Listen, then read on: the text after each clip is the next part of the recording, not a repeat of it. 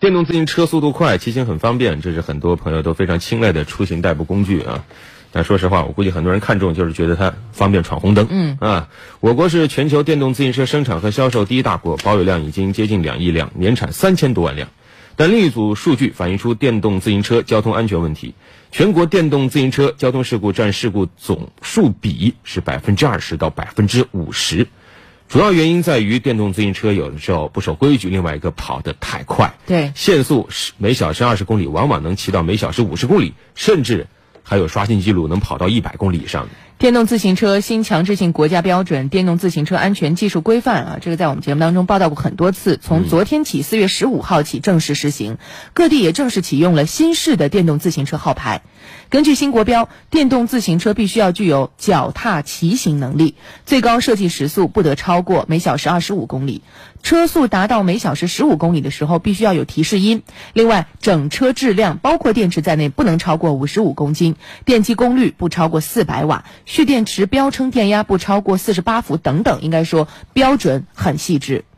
那么这个新国标施行之后，各地交通管理部门呢也都按照新的标准严格规范上牌登记。我们先来了解一下。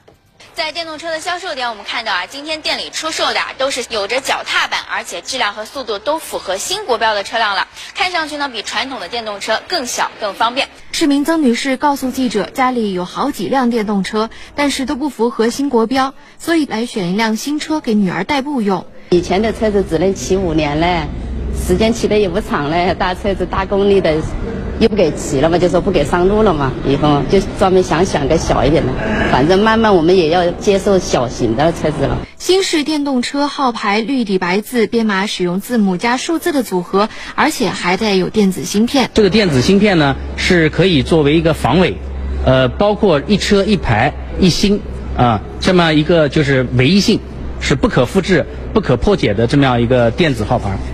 今天起，市民购买符合新国标的电动车之后，带上身份证、购车发票、车辆及合格证，就能免费申领新式号牌。有旧号牌，同时也符合新国标的车辆，也可免费更换新式号牌。警方提醒，无牌电动自行车禁止上路。